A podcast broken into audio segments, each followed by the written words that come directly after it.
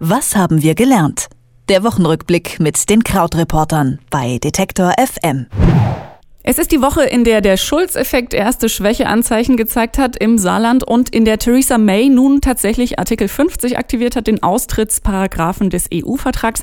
Beides klingt nicht unbedingt nach Gründen für großen Jubel, aber vielleicht lässt sich der Woche ja doch noch was Positives abgewinnen. Und deshalb spreche ich wie jeden Freitag mit unserem Krautreporter vom Dienst, Christian Fahrenbach, der Mann, der für uns die Geschehnisse der Woche einordnet. Hallo Christian. Ja, versuchen wir das doch. Hallo.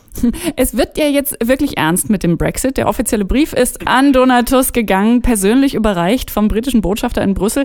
Der Trennungsbrief hat sechs Seiten, was sich äh, meiner Ansicht nach für die Tragweite des Inhalts irgendwie doch sehr dürftig anfühlt. Auf jeden Fall äh, war es ein historischer Moment diese Woche. Aber haben denn alle Beteiligten tatsächlich schon realisiert, was da jetzt in Gang gesetzt wurde? Also jedenfalls war jetzt diese Woche das, die erste Woche, wo man, glaube ich, oder wieder die nächste Woche, wo man auch wieder gedacht hat, oh Gott, jetzt wird das ja richtig ernst. Also wir gehen jetzt einfach den nächsten Schritt.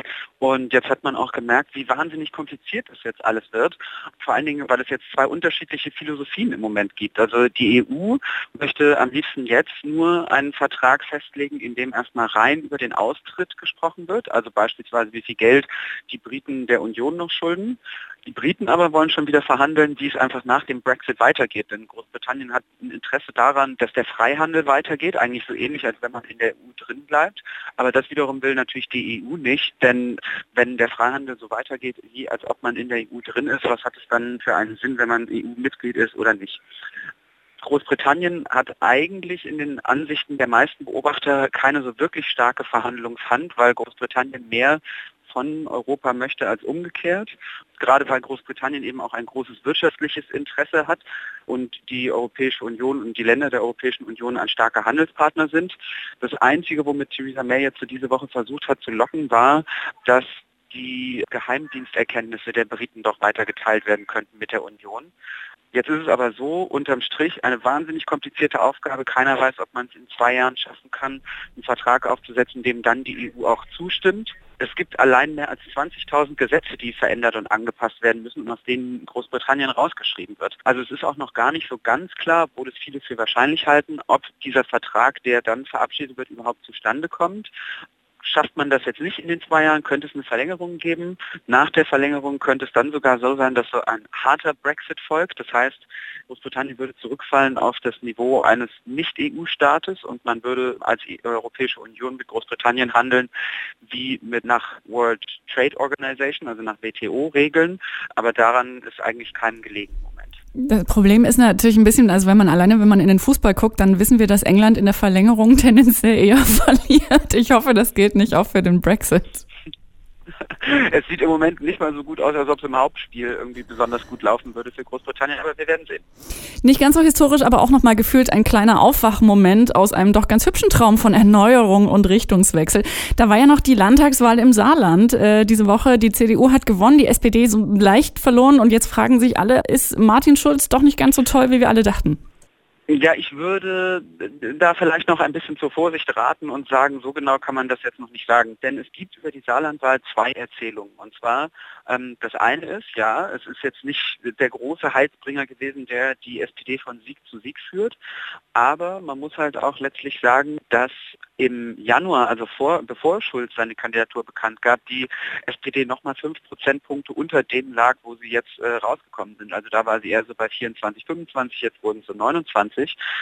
Also man kann das auf beide Arten und Weisen sehen. Und generell muss man vielleicht auch sagen, dass man ein bisschen vorsichtig sein muss, das Saarland jetzt auch überzuinterpretieren.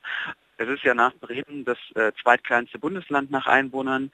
775.000 Menschen waren zur Wahl aufgerufen, 533.000 Stimmen wurden abgegeben. Das ist so irgendwas zwischen Frankfurt und Köln. Und dann ist natürlich das Saarland auch deshalb vielleicht nochmal ein bisschen spezieller durch die Nähe zu Frankreich und ähm, man kann das möglicherweise gar nicht so sehr überinterpretieren. Nichtsdestotrotz ja so die schöne Nachricht dieser Woche, dass Donald Trump tatsächlich Angela Merkel angerufen hat und ihr zum Wahlerfolg im Saarland gratuliert hat.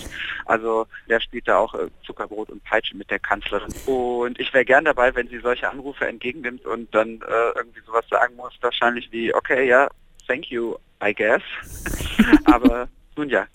Also wir, wir halten mal fest, dass es vielleicht noch nicht so ganz gegessen ist für die SPD. Und es stehen ja auch noch äh, Wahlen in Schleswig-Holstein und äh, NRW an, bevor es richtig ernst wird mit der Bundestagswahl im September. Aber du hast gerade so schon ein bisschen durchblitzen lassen, wo, wohin ich mit dir gerne zum Schluss nochmal äh, gehen würde. Also unser allwöchentliches Lieblingsritual. Lass es uns zelebrieren. Was gibt's Neues aus dem Donald Trump Alternative Facts Universum?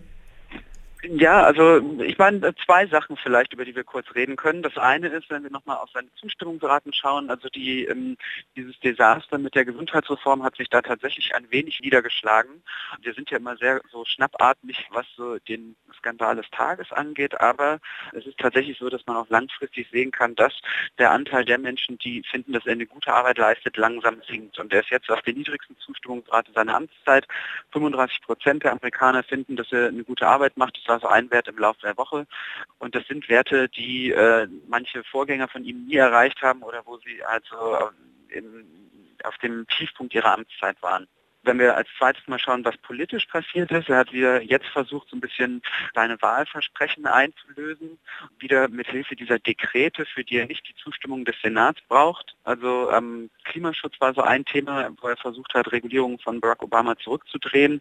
Abgasregeln für Kraftwerke werden gelockert und Kohleförderung wird mehr auf staatseigenen Gebieten als bisher erlaubt. Also zusammengefasst, Trump will da eine Deregulierung und diese Kohlearbeiter sind ja immer für ihn im Wahlkampf auch sehr wichtig gewesen. Wobei man da wirklich sagen muss, diese neuen Kohlejobs, das wird sehr, sehr schwer werden, dass er die auch tatsächlich bringt. Denn in Kohle arbeiten in den USA 50.000 Menschen. Das ist so ungefähr das Doppelte von dem, die, was in New York alleine in der Fastfood, in Fastfood-Restaurants arbeitet. Also es ist tatsächlich nicht mehr so wichtig, aber es sind halt die Leute, die ihm auch den Wahlsieg mitgebracht haben. Neue Kohlejobs wird aber auch deshalb schwierig, weil das Land einfach schon sehr viel weiter ist. Also es arbeiten viel mehr Leute in Solar und auch viele regionale Einheiten, also Bundesstaaten und Städte, sind längst schon so, dass sie mehr neue Energieformen unterstützen wollen, anstatt nochmal wieder zur Kohle zurückzukehren. Und äh, Umweltgruppen haben ohnehin gesagt, dass sie gegen Trump klagen wollen und da vor Gericht ziehen wollen. International ist es auch vielleicht nicht so die Totalkatastrophe, wie viele denken, weil tatsächlich wichtiger ist, dass äh, China und Indien an Bord sind. Also da ist es dann vielleicht auch nochmal unterm Strich so, dass alles jetzt vielleicht nicht so die Totalkatastrophe wird, wie wir so dachten.